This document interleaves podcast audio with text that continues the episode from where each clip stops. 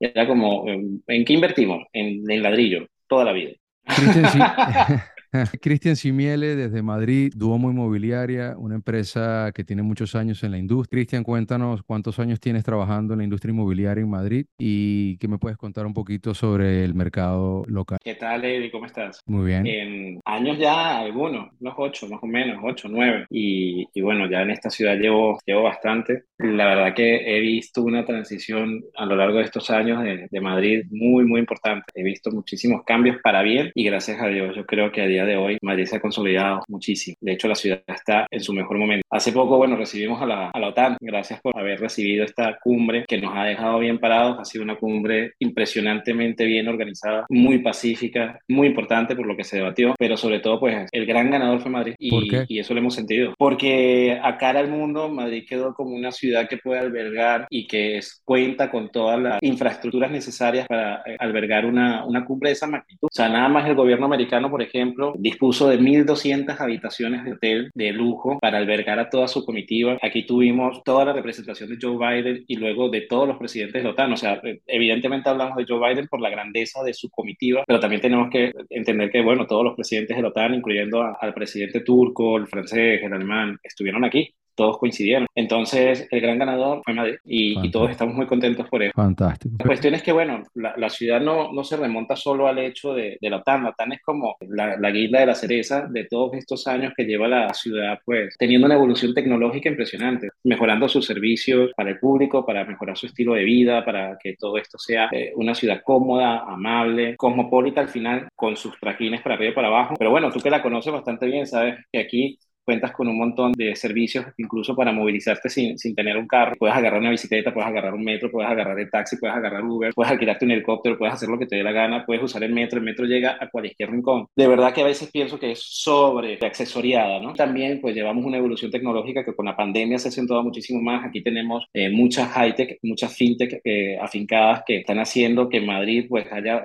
haya pasado del noveno puesto del lugar de donde invertir en tecnología al tercero. Y eso fue una noticia que nos dieron la semana pasada y estamos también con un proceso de desarrollo muy grande que es el desarrollo de las torres de, de la Castellana, que actualmente son cuatro rascacielos, pues van a pasar a ser siete. Eso da una, una, salida a la cara norte de la ciudad impresionante. Se nota que estoy enamorado de Madrid. Si quieres, puedo seguir sí, todo el sí, sí, sí, sí, se nota. ¿Cómo no estar enamorado de esa hermosa ciudad realmente mágica? Hablemos un poquito sobre la parte de inversión, directamente hablando de nuestra industria, que es inmobiliaria, bienes raíces. La idea de este podcast es informar un poco al inversionista. Yo directamente estoy en Miami, como lo sabes, el mercado acá es increíble, ha tenido un movimiento realmente brutal. Entonces, me gustaría saber la comparación que pueda tener Miami con Madrid. ¿Qué pasó con los precios inmobiliarios durante la pandemia y qué ha pasado en este momento? ¿Cómo has visto tú ese comportamiento de precios en todo este caos mundial que hemos vivido? Pues la verdad, yo desconozco ahora mismo eh, el mercado de Miami porque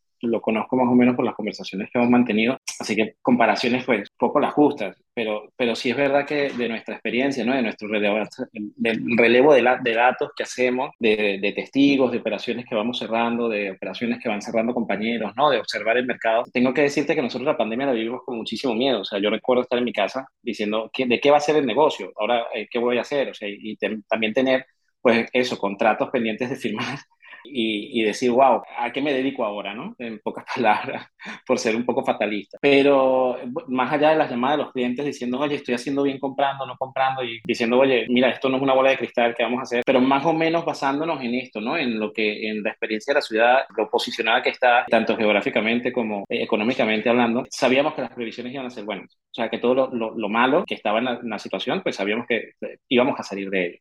Y lo que sucedió fue increíble porque eh, pensábamos que, que, iba a haber una caída del mercado y al revés, se encontró otra vez el valor refugio en, en, el inmobiliario que ha sido, digamos, el valor que siempre ha tenido el europeo por, por excelencia. Y tengo que decir que el español y el madrileño más todavía. O sea, era como, ¿en qué invertimos? En, en ladrillo toda la vida. Entonces, eh, digamos que en los últimos años pues han salido muchísimas vertientes, ¿no? Eh, aplicaciones de bolsa, jugar en bolsa es mucho más fácil, mucho más a la mano, invertir en, en, proyectos de tecnológicas, eh, etcétera, etcétera, etcétera, criptomonedas. A mí me encantan las cripto, pero bueno, era, es algo que está allí. Y de nuevo regresamos a la frase, ¿no? De más vale un ladrillo en mano que 100 cripto volando. Entonces, eso ha afianzado muchísimo otra vez el hecho de que el mercado siga estable y siga yendo en una dirección bastante sólida. No estamos viendo ahora mismo ni bajadas eh, y estamos viendo más bien ligeras subidas. O sea, todo se vende, todo está en mercado, todo en su precio termina eh, vendiéndose, además en tiempos muy cortos. ¿Cuánto tiempo en promedio dura una propiedad a la venta? Dependiendo, podemos estar hablando, eh, nosotros hemos tenido operaciones que se han cerrado en tres horas y hemos tenido también operaciones, bueno, que se te largan 45, 60 días. Pero como tú sabes, eso es trabajo también, ¿no? De, de nosotros, de estar allí detrás, de corrigiendo, diciendo, oye, este es su precio, esto es lo que tú quieres, ¿no? El asking price con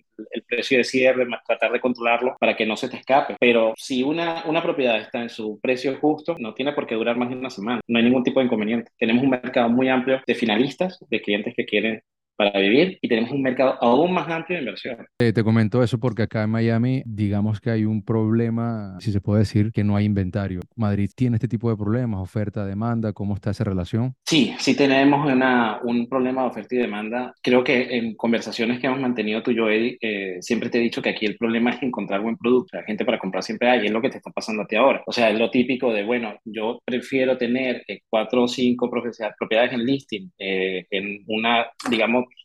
sentido de seguridad, ¿no? De, cómo trabajamos nosotros, que es a través de exclusividades y demás, y darle salida a estarme peleando, pues, ¿no? De, coger una propiedad aquí y tener 50, simplemente por esto, porque no hay inventario. Entonces, es muy difícil tener todas las cosas muy, muy, muy atadas cuando, cuando tienes una propiedad entre 50 agentes inmobiliarios. Y eso causa un problema de confusión en el mercado. ¿Qué sucede? Que igual vamos a parches, ¿no? Eh, ten en cuenta que, como te dije hace un minuto, siempre en esta ciudad el negocio inmobiliario siempre ha estado. Entonces, aunque haya problemas de, de stock, con un poco de contactos, con un poco de llamadas, de trabajo detrás, siempre vas a encontrar a alguien que, que diga, oye, ya cumplí mi ciclo de inversión de hace 10 años, que justamente nos coincidió con la crisis anterior, vamos a cumplir ciclo y vamos a darle. Ahora, por ejemplo, estoy, estoy en eso, estoy trabajando para unos clientes argentinos de la comunidad judía, que son eh, maravillosos porque son gente que sabe invertir muy bien el dinero que compraron hace 12 eh, años y bueno, estamos vendiendo el edificio a trozos, ¿no? Entonces ahí tengo 14 propiedades que sé que de aquí en, un, en los próximos seis meses vamos a ir soltando las cuentas gotas y ya tengo un problema de estocaje eh, resuelto, por así decirlo.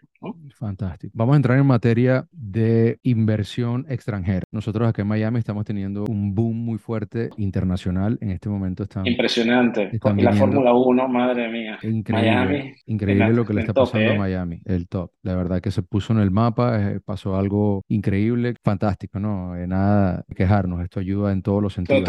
A pesar de que el crecimiento siempre trae un poquito de caos, tráfico, pero realmente es una muy buena noticia. Cristian, ¿qué requisitos se necesitan, o mejor dicho, qué se requiere para un extranjero poder invertir en Madrid? Te doy un poquito de contexto. Para invertir acá en los Estados Unidos, eh, a, un, a un extranjero le piden tener una visa, piden tener una cuenta de banco acá en Estados Unidos, luego le hacen algún tipo de mm, estudio financiero en su país para ver si puede aplicar acá y luego acá sin ningún problema se le otorga un préstamo al extranjero. ¿Cómo funciona en España? Si una persona de cualquier parte del mundo, eh, hablemos un poco de Latinoamérica y hablemos de eh, norteamericanos. Vale, mira, para responderte esa pregunta vamos a dividirlo en dos en lo que es comprar y otra cosa es eh, financiación. El, hecho de comprar, meramente comprar, eh, como digo yo, basta con las ganas, basta con, con, venir o con tener algún tipo de representante aquí, de figuras de, bueno, personas como nosotros, que para eso estamos. ¿Por qué? Porque aquí, evidentemente, la gran mayoría de los países, ¿no? Por apertura,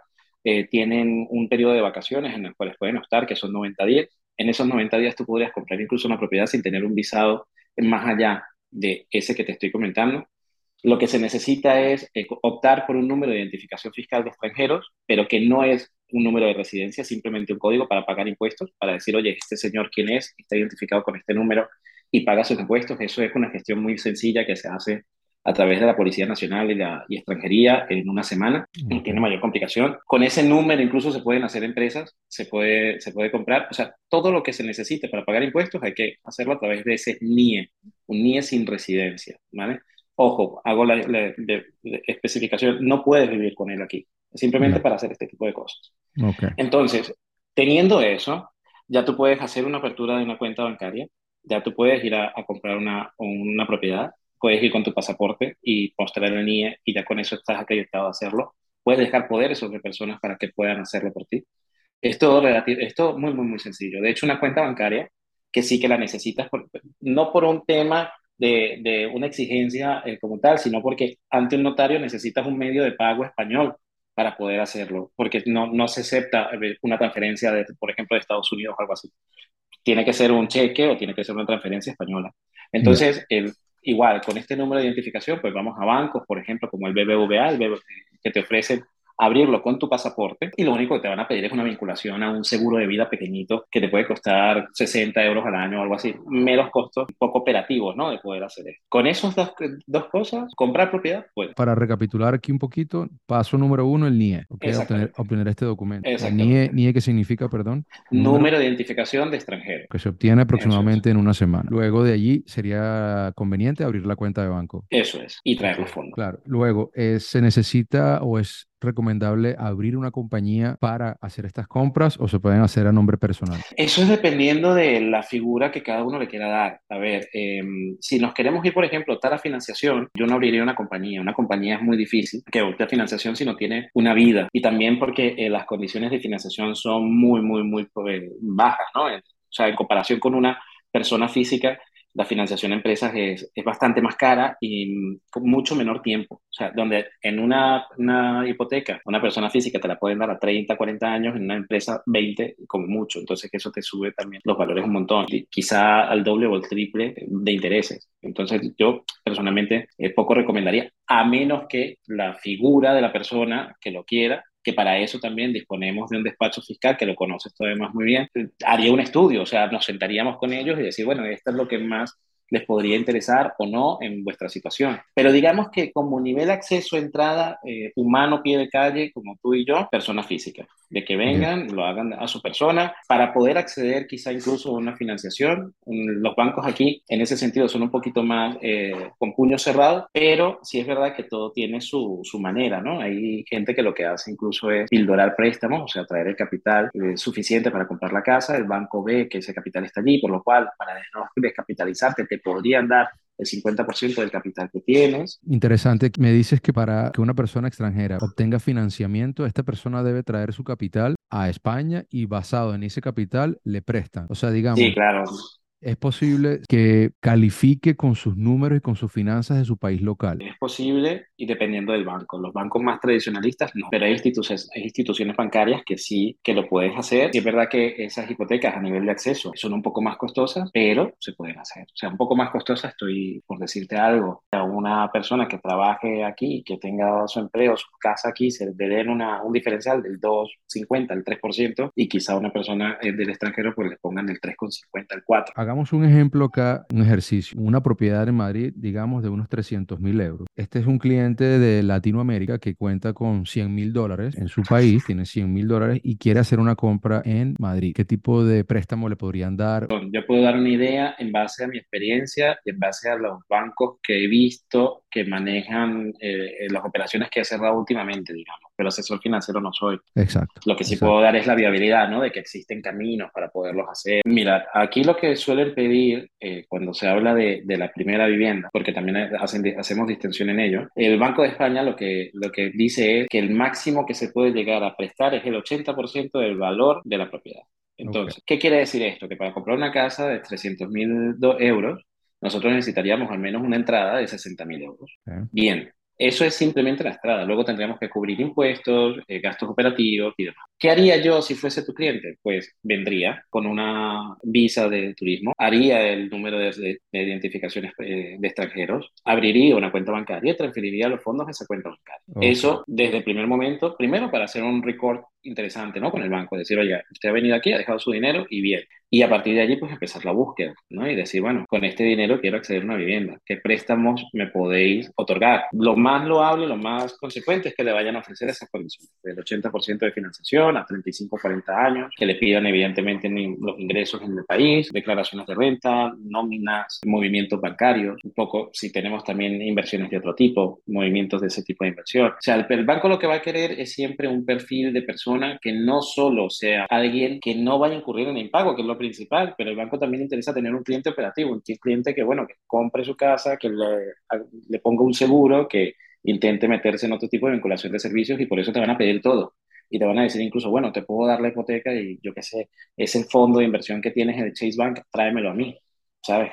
Se podría.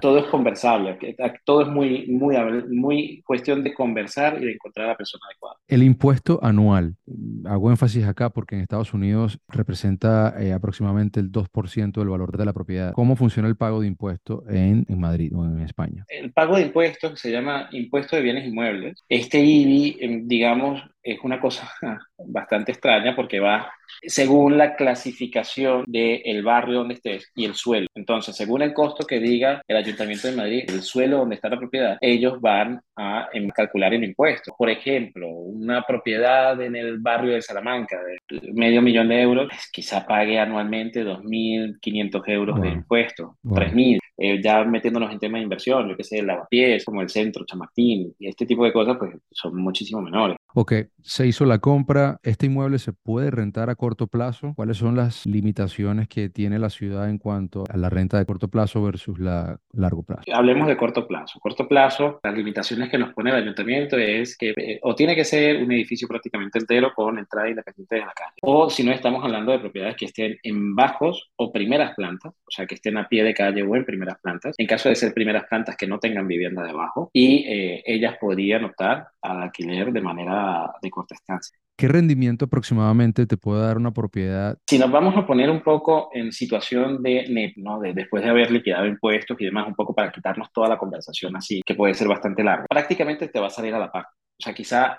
el corto, la corta estancia te pueda dar un punto, un punto y medio más con respecto a la larga estancia. Ah, en las medias de rentabilidad estamos hablando de larga estancia, de unos entre un 5,5 y un 7,5%, dependiendo del barrio en el que estemos. ¿vale? Eso es de media. Hay situaciones que si nos vamos a invertir en, en periferia, pues llega hasta un 10, 10,5%, ¿vale? Dependiendo un poco también de lo que es el, el, aquella relación entre capitalización del bien y rentabilidad del bien, ¿no? Si queremos un bien que capitalice mucho y nos vamos a un barrio alto, un barrio de, de, poder económico, pues evidentemente no nos va a rentar, a la, no nos va a dar la rentabilidad que nos, más alta, nos va a dar más bien una rentabilidad un pelín más baja, pero tenemos un, un pedazo de apartamento en una ubicación top. Entonces, en la media, digamos, estamos en, en los que comenté, el 5,5, el 7,5, que son los referentes. Si lo alquilas por corta estancia, pues quizás no podamos ir en vez de un 6, un 7,5. ¿Por qué esto? Porque al momento de, de, alquilarlo a larga estancia hay, hay muchísimas bonificaciones fiscales. El, el, el, gobierno quiere bonificar y quiere incentivar a las personas por esta falta de vivienda, porque aquí tenemos una, una falta de vivienda muy grande. O sea, hay, gente que se tiene que ir mucho a las afueras. Y, sé que esto suena ridículo porque, claro, en, Florida las, distancias son muy grandes, aquí en cambio no, pero nuestro estilo y bienestar es estar cerca de todo.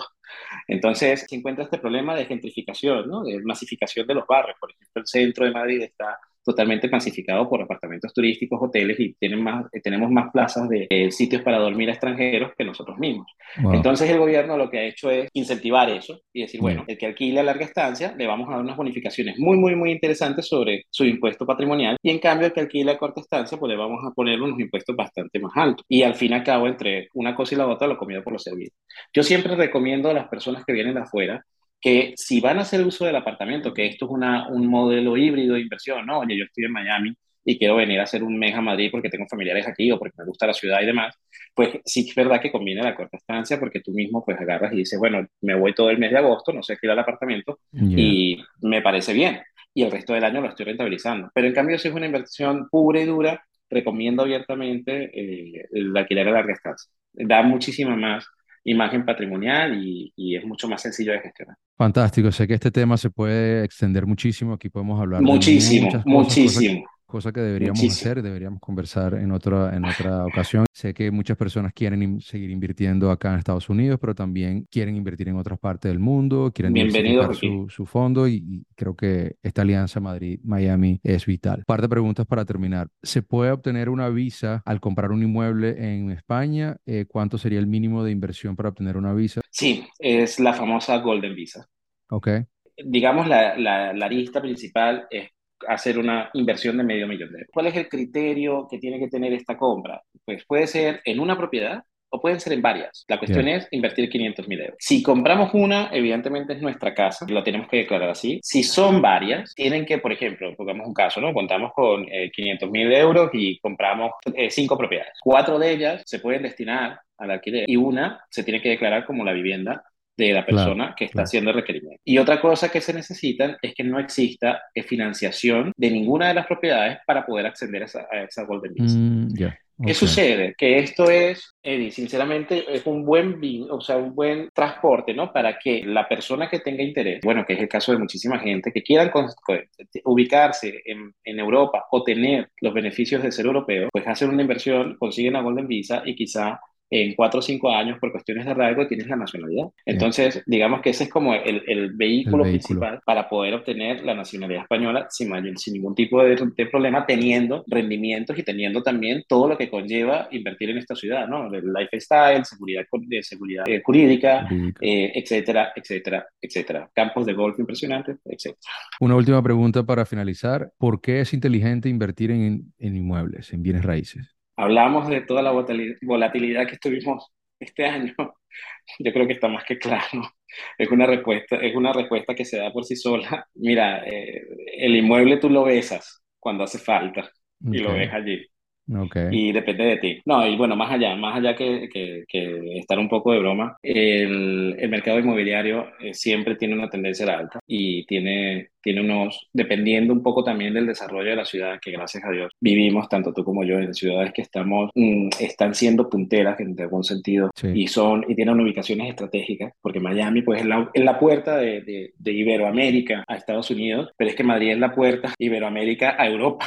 o sea, es una puerta para nosotros y una puerta para los, ustedes que están del otro lado del charco. Entonces, y contamos también, bueno, con el idioma y demás, que siempre está, que siempre viene bien, ¿no? Y, y, yo creo que en este tipo de ciudades es muy difícil equivocarse a la hora de invertir en, inmuebles, más que todo por eso, por, por, el cúmulo. Es otra conversación que podríamos tener extendida en el tiempo ¿no? y sacar datos y, y, ponernos en esa, en esa materia. Cristian, ¿cuándo te tendremos en Miami?